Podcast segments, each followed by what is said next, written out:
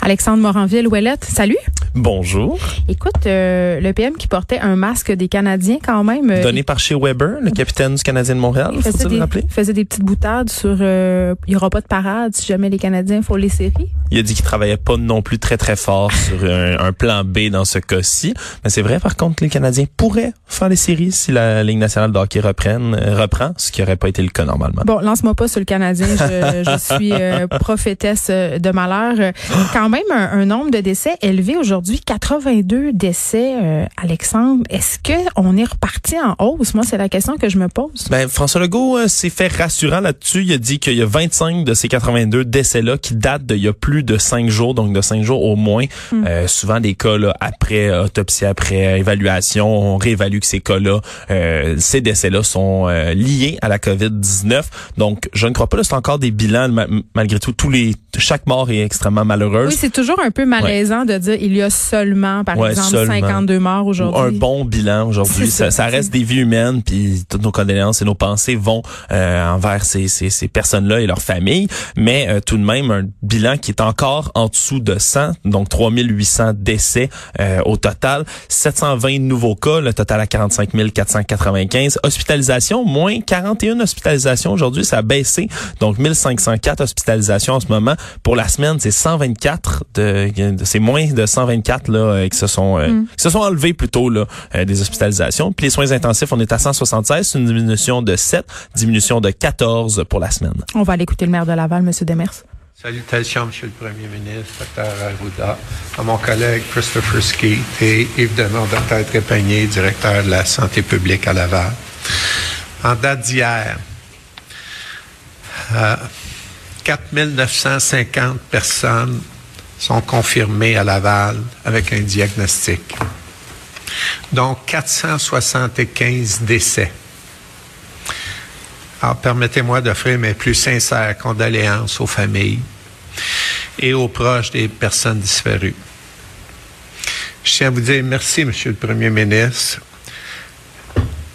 Un merci très sincère pour les 250 000 masques qui seront mis à la disposition des citoyens de Laval. Nos équipes sont à l'œuvre pour établir un plan de distribution de ces masques-là en collaboration avec les organismes communautaires pour venir en aide à la population la plus vulnérable de Laval. Lundi prochain, nous amorçons la première phase du déconfinement à Laval. Plusieurs commerces ouvriront leurs portes. S'il est capital d'encourager nos marchands et nos entreprises locales, il est tout aussi important de continuer à respecter l'ensemble des consignes. La pandémie nous a frappés de plein fouet et a créé un défi humanitaire, un défi sanitaire et économique. À Laval, notre solidarité a permis de créer au cours des dernières années une collectivité animée, solidaire, une économie forte et des finances saines. Je suis persuadé que cette même solidarité est essentielle pour affronter la présente pandémie. C'est ce qui nous permettra d'assurer notre plein rétablissement et de réussir notre relance économique. Je profite, je profite aussi de l'occasion pour dire aux Lavallois qui ont eu un diagnostic, s'ils désirent participer aux recherches du docteur Tardif, d'aller euh, dans tous les centres de dépistage, c'est affiché, mais vous pouvez aller sur colcoronet.net pour y apposer votre nom et participer à cette recherche qui, euh, nous l'espérons, pourra être euh, un gage de succès pour euh, trouver des solutions à cette pandémie. Alors, merci de votre attention. Merci. Député, la période de questions, il y a des micros prévus à cet effet. On va, s'il vous plaît, limiter à une question par journaliste pour laisser la chance à tous vos collègues. Première question, Yves Poirier, TVA Nouvelle. Bonjour à tous. Euh, je voulais vous demander sur les camps de jour, évidemment, beaucoup d'attentes des parents. Euh, Monsieur Legault, est-ce que vous avez des données ou des précisions sur le ratio, par exemple, d'enfants? Il y a beaucoup de questions à cet égard, justement, versus les CPE également. Là. Qu'est-ce que vous pouvez dire, justement, pour les camps de jour en matière de ratio d'enfants par moniteur? Comment ça va fonctionner concrètement et précisément? Écoutez, j'ai pas le chiffre exact. Si vous m'excuserez de ne pas l'avoir, je vais m'organiser pour vous le communiquer euh, dès que quelqu'un peut me l'envoyer ici. Ce qui est clair, c'est ce qui a été fait c'est pour essayer de s'assurer qu'il y ait moins de groupes gros, euh, moins de moins de d'enfants qui vont être en. Ils peuvent, ils vont pouvoir rester dans une bulle entre eux là, mais euh, dans le fond, c'est comme si moi, grossièrement, c'est à peu près euh, la moitié d'enfants par moniteur, si je me souviens bien. Mais comme les travaux ont cours euh, au point de vue opérationnel, je ne veux pas vous donner de mauvaises informations, mais dans les faits, le principe, c'est de s'assurer à ce qu'il y ait moins d'enfants par petit groupe, d'où l'importance d'avoir plus de moniteurs, ce qui va euh, permettre, euh, à mon avis, de, de diminuer l'impact de transmission dans ces dans ces camps-là. Il faut par contre comprendre que euh, le virus circule. Les jeunes sont quand même des gens qui s'en sortent relativement bien. Fait que quelque part, ça veut pas dire parce qu'il va y avoir euh, des cas dans un dans un camp de jour que ça va être la catastrophe. Là. Je voudrais ça aussi que les gens comprennent que euh, ça fait partie aussi de la reprise de la vie, mais on va surveiller bien entendu très près des choses. Puis quand il y aura des cas, ben il y aura des enquêtes, puis il y aura une prise en charge de ces de ces groupes-là. Juste une question rapidement. Quand on pense qu'en jour, on pense à piscine publique parce que ces jeunes, il fait chaud, veulent aller à la piscine du secteur, du quartier. Euh, il n'y a pas d'ouverture prévue encore pour les piscines publiques. Euh, qu'est-ce que vous nous annoncez, Monsieur le Premier ministre? Ça s'en vient. Ça s'en vient. Euh, donc, écoutez, que ce soit les piscines, que ce soit toutes les activités qui n'ont pas encore été réouvertes, on est en train de préparer un calendrier qui devrait vous être annoncé dans les prochains jours, mais on y va graduellement. Euh, notre intention, éventuellement, c'est d'ouvrir euh, les piscines, mais on n'est pas encore rendu là. J'ai la réponse. Euh, vous voyez que les gens suivent le point de presse. Le ratio maximum d'encadrement. 40 jours, les 3 à 4 ans, c'est 1 pour 4. Les 5 à 6 ans, 1 pour 5. Les 7 à 8 ans, 1 pour 7. Puis les autres de 9 à 11, 12, 14, 15, 17, c'est 1 pour 10. Le chiffre 10, là, c'est un peu le chiffre qui est retenu dans pas mal d'éléments. Vous avez vu hier qu'on a annoncé les rassemblements à l'extérieur euh, dans les maisons privées à 10.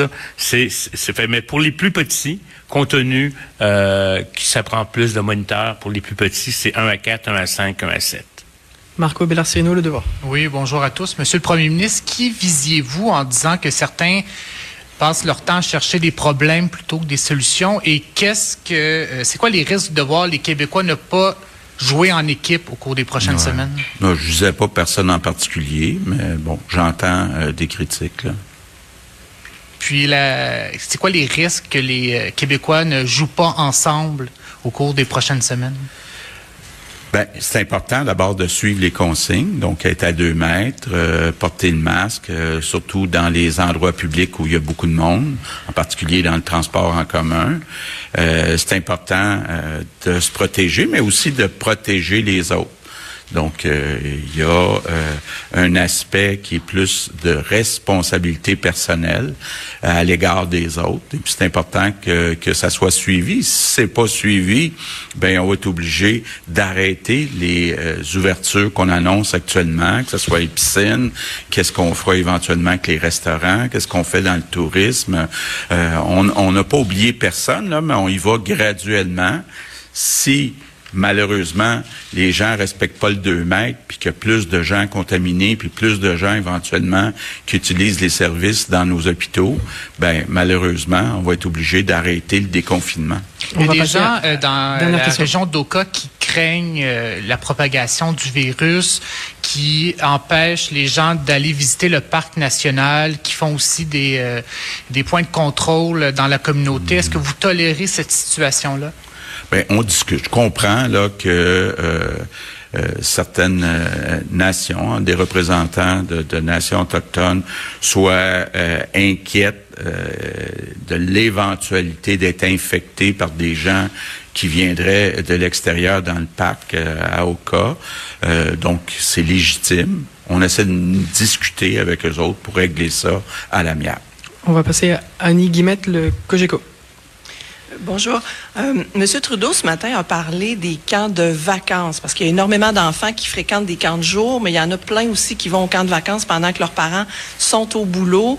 Euh, la problématique est très différente parce que les gens dorment là dans des dortoirs euh, souvent assez peuplé. Merci. Qu'est-ce qu'on va faire du côté du, Québec pour cet été-ci? Il y en a déjà qui ont annoncé des fermetures. Hein? Bon, on n'est pas là. Euh, c'est à peu près la même situation que dans les hôtels.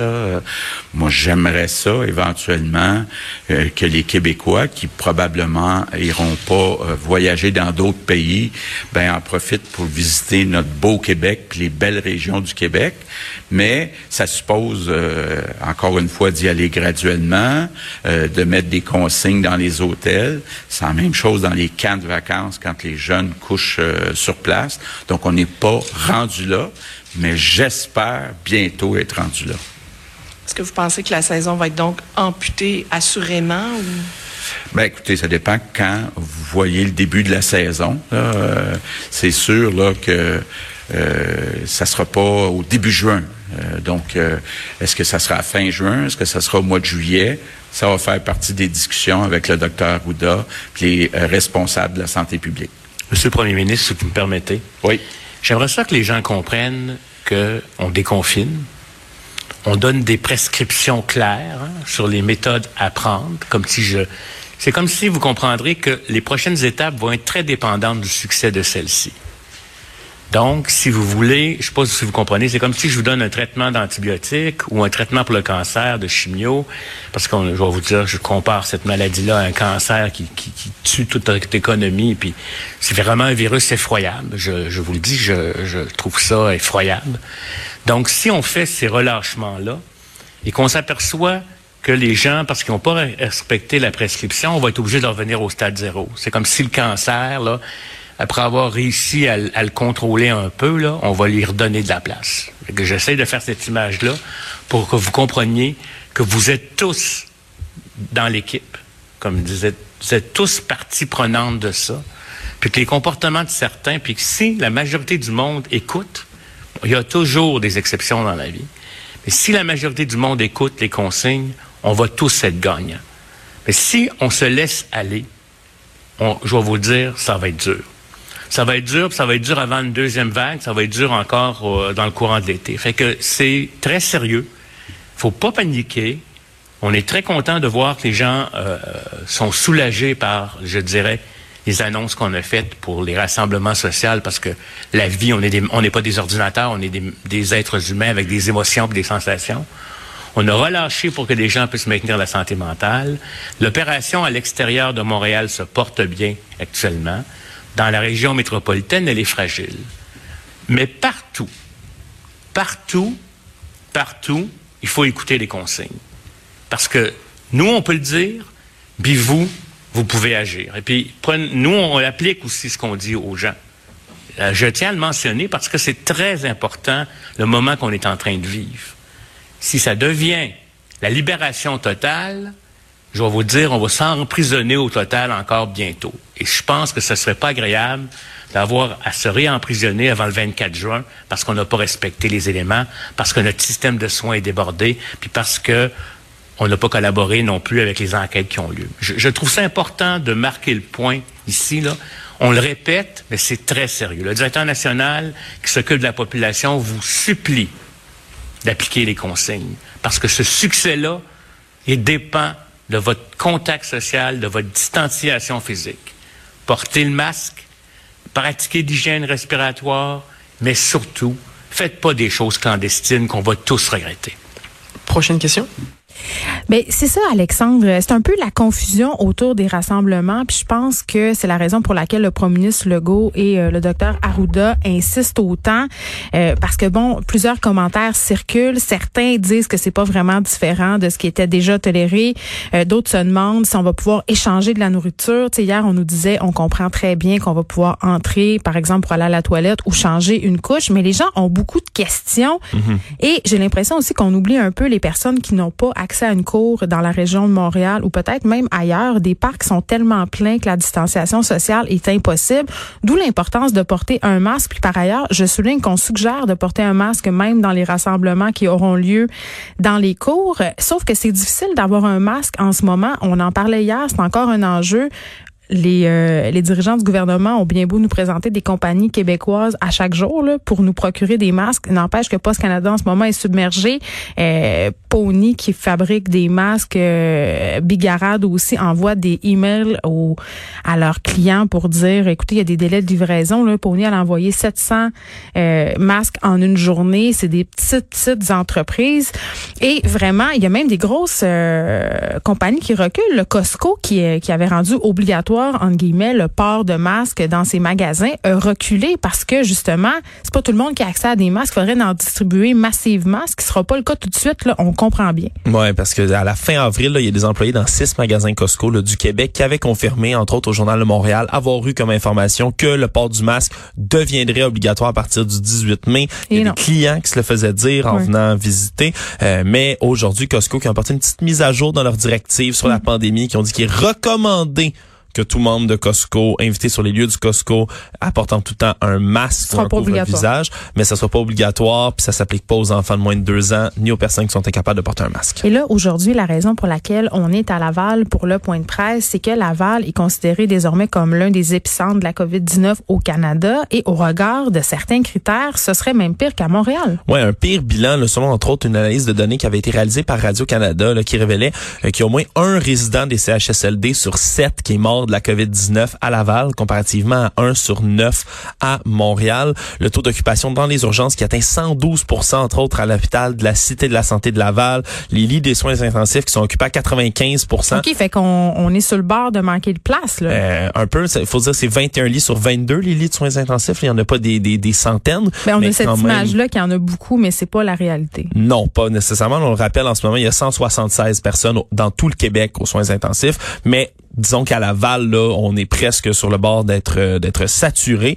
Euh, il y a au moins 14% des occupants des CHSLD de Laval qui sont morts de la COVID-19 par rapport à 11% à Montréal. Puis l'autre qui suit après l'autre région, c'est Lanaudière à 4% là, comparativement. On peut voir que c'est vraiment hmm. Laval et Montréal. D'ailleurs, sur les cinq CHSLD qui affichaient le plus haut taux de décès au Québec, il y en a trois de ces cinq-là qui sont situés sur le territoire de Laval.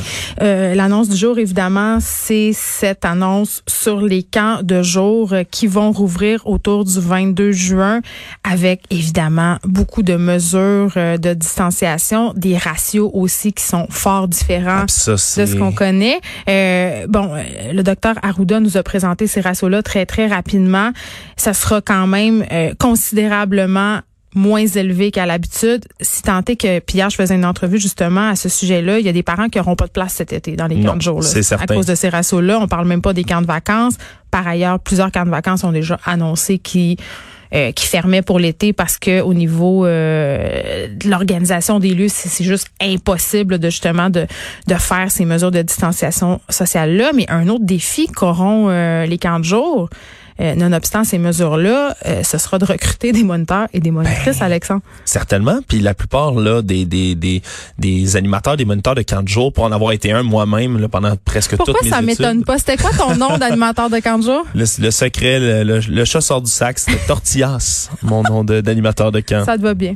Ouais, mais pour avoir été, comme je disais, animateur moi-même, là, si tu fais ça pendant que tu es étudiant, il y a beaucoup d'étudiants qui vont être sur la PCUE. Euh, il y en a plusieurs pour qui c'est vraiment nécessaire d'être là-dessus, la prestation canadienne Le premier ministre quand même, est quand même enjoint les étudiants justement à, y aller et à ne pas à ne pas demander la PCUE en, en échange. Ouais, ben c'est sûr. Puis les ratios, c'est c'est tout un enjeu là. Le ratio habituellement, c'est le truc avec lequel on casse le plus les oreilles aux animateurs parce que mm. c'est donc important d'avoir un bon ratio euh, animateur enfant de camp. Mais là avec des ratios réduits comme ça, là, je pense pour les plus jeunes, là, il y a dit presque un animateur pour quatre jeunes, cinq jeunes, sept jeunes, voire pour les plus vieux, un pour dix jeunes. Mais ça, ça veut dire qu'il va falloir plus, beaucoup plus d'animateurs qu'à l'habitude, même, même avec moins de place. C'est du monde, là, ce ratio-là, puis ça va en faire des animateurs. C'est le plus beau métier du monde. Pour vrai, c'est il y a rien plus le fun que d'être animateur de camp. J'ai des doutes, mais OK. Non, non, pour vrai, pour vrai, pour vrai. C'est fabuleux comment ça te forme une personne, une personnalité, des amis et tout,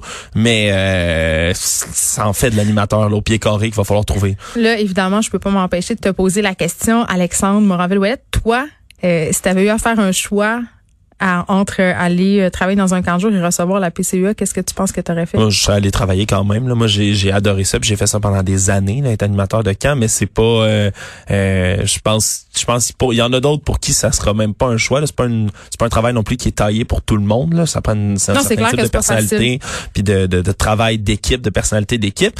Mais bon, donc les camps de jour, tu l'as dit, c'est le 22 juin, mais les, les camps de vacances, Monsieur Legault l'a dit, pas de date encore, pas de même est-ce que ça va pouvoir rouvrir? En ce moment, il y a le tiers des camps de vacances qui risquent de faire faillite au Québec s'ils n'ont pas une aide gouvernementale. Donc, c'est quelque chose quand même. Il faudrait être capable aussi de rassurer les parents parce que à moins de vraiment pas avoir le choix, euh, je sais pas si euh, ils vont être à l'aise, et je m'inclus là-dedans, d'envoyer leurs enfants euh, dans des camps de jour mhm. cet été. Avec tout ce qui se passe, allons euh, maintenant du côté du fédéral euh, au point de presse de Justin Trudeau qui a eu lieu plus tôt ce matin.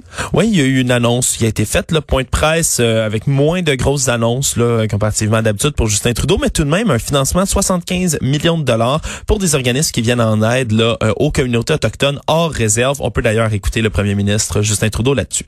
Notre gouvernement annonce un nouvel investissement de 75 millions de dollars pour les organismes qui répondent aux besoins les plus urgents des plus d'un million d'Autochtones vivant dans les centres urbains ou hors réserve. C'est de l'argent que les organismes communautaires pourront utiliser pour combattre l'insécurité alimentaire, appuyer les aînés vulnérables, aider les jeunes à risque, fournir des services de santé mentale, et prévenir la violence familiale.